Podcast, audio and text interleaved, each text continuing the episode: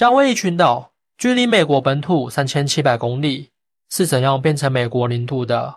自从一八零三年，美国以一千五百万美元的低廉价格，将面积高达二百六十万平方千米的路易斯安那收入囊中后，美国就再也忘不了扩张带来的快感。战争、收购、欺诈、殖民，靠着无所不用其极的手段，美国从原本的十三州一路扩张到了整整五十个州。作为美国孤悬于外的海外州，也是最后一个加入美国的州。夏威夷的一切看起来似乎都与传统的美式文化格格不入。那夏威夷究竟是怎么变成美国一部分的？夏威夷人又是否真的愿意待在美国内部呢？夏威夷在哪里？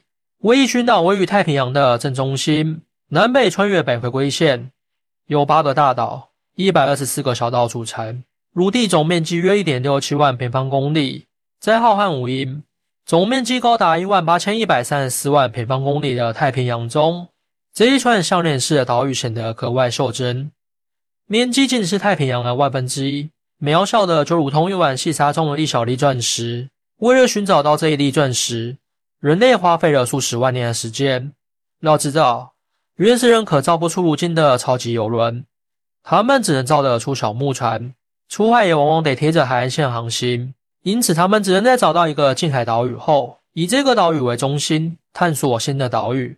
就这样，逐渐向着海洋深处扩展。酷似今天的连连看游戏，正是靠着这种笨办法，原始人将人类的火种播撒到了全世界的大部分岛屿。但可惜的是，他们愣是没有找到夏威夷群岛，因为夏威夷群岛实在太偏僻了。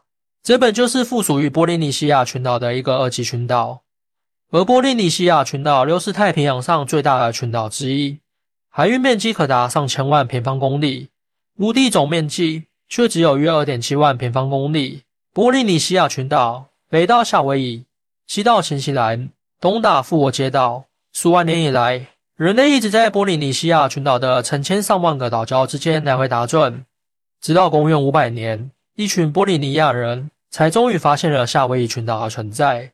公元一千三百年前后，又有一群名为大溪地的人登上了岛屿，他们在群岛上定居，就此过上了与世隔绝的原始生活。此后，夏威夷群岛就又被时间遗忘在了历史的角落。十五世纪大航海时代开始后。对于如何寻找海洋上未知的陆地与岛屿，人类也依然没有什么好的办法，主要还是靠碰运气。哥伦布在一千四百九十年碰到了美洲新大陆，图雷斯在一千六百零六年碰到了澳大利亚大陆，而直到一千七百七十八年，英国船长库克才终于又一次发现了夏威夷群岛的存在。这位老船长对夏威夷群岛的环境很满意，于是便将之命名为三明治群岛。但不幸的是，库克自己最终还是在夏威夷折了戟，被当地酋长杀害，做成了木乃伊。不过，这一个略显恐怖的小插曲，并不能劝退一波又一波渴望财富、冒险于土地的西方殖民者。他们发现，夏威夷与各个大陆的分寸感都拿捏得恰到好处。距美国约三千七百公里，距中国约八千公里，距澳大利亚约九千公里。简直是整个太平洋上最佳的跨洋贸易中转站。但英国人觉得派军万里迢迢的去征服这样一个看似贫瘠的群岛并不划算，因此他们选择通过提供加农报的方式扶持地方酋长卡美哈美哈，帮助他统一夏威夷群岛。这样一来，卡美哈美哈自然也会选择投桃报李，给予英国优待，甚至听命于英国。但英国的手段再温柔。对于夏威夷王国来说，也终究是殖民统治，双方的矛盾越来越深。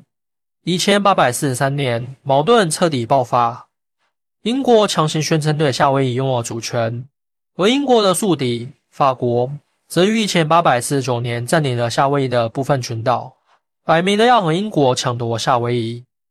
就在这时，美国也掺和了进来。一八四八年，美国夺取加利福尼亚州。正式成为了太平洋沿岸国家。一千八百六十七年，美国又从俄国手中买来了阿拉斯加，成为了北冰洋沿岸国家。对于美国而言，如果让英国或者法国占领了夏威夷这个北太平洋的交通枢纽，那么美国将会失去在太平洋上扩张的可能。于是美国直接在一千八百七十七年以战争相威胁，表示绝不允许其他国家吞并夏威夷。美国此举看似是想保护夏威夷王国，但实际上不过是想要将夏威夷王国纳入自己的势力范围罢了。一八九三年，夏威夷王国女王利沃卡拉尼试图修改宪法，结果引起了欧美移民的不满。美国趁机扶持亲美政府。夏威夷王国末代女王莉莉沃卡拉尼，一八九八年，美国更是直接将夏威夷变成了自己的海外属地。不过，此时美国并没有在夏威夷设州，毕竟在美国眼里，夏威夷群岛还是太小了。直到日本偷袭珍珠港后，美国才逐渐意识到，想要确保本土的绝对安全，就必须牢牢控制住夏威夷群岛。为了表达对于夏威夷群岛的重视。同时，也是为了平息夏威夷人的独立运动。一九五九年，美国将夏威夷群岛从海外属地升格为了美国的第五十个州。夏威夷还能独立吗？可升格为州，夏威夷人就愿意待在美国内部吗？这个问题其实很复杂。一方面，夏威夷的免游客接待量高达七百万，本地又盛产甘蔗、菠萝等经济作物，二千零二十一年的超过了九百亿美元。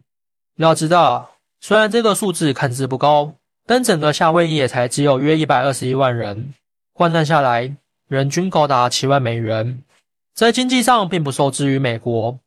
独立并不需要考虑会不会变穷的问题，但另一方面，夏威夷州早已不是当年那个与世隔绝的夏威夷群岛。随着英法美上百年的接力开发，夏威夷现在的人口构成非常复杂，亚裔占了约三十八，高加索人占了约二十二。而夏威夷原住民仅占了约十，原住民们可能确实不愿意待在美国，甚至想要恢复往日的夏威夷王国。但其他外来裔各有各的文化背景，各有各的想法，没有他们的支持，夏威夷州的独立依然遥遥无期。夏威夷已经在美国之下待了一百二十多年，当面独立的日子早已变得模糊不清，小国寡民的原始生活。更是已经成为了历史。无论夏威夷人多么努力地保存自己的文化、自己的历史，想要再次独立，可能性已经不大了。也许那个美好的夏威夷王国，只能留存在原住民的记忆中了。欢迎大家一起来讨论，您的支持是我更新的动力。更多精彩内容，请关注伴你听书。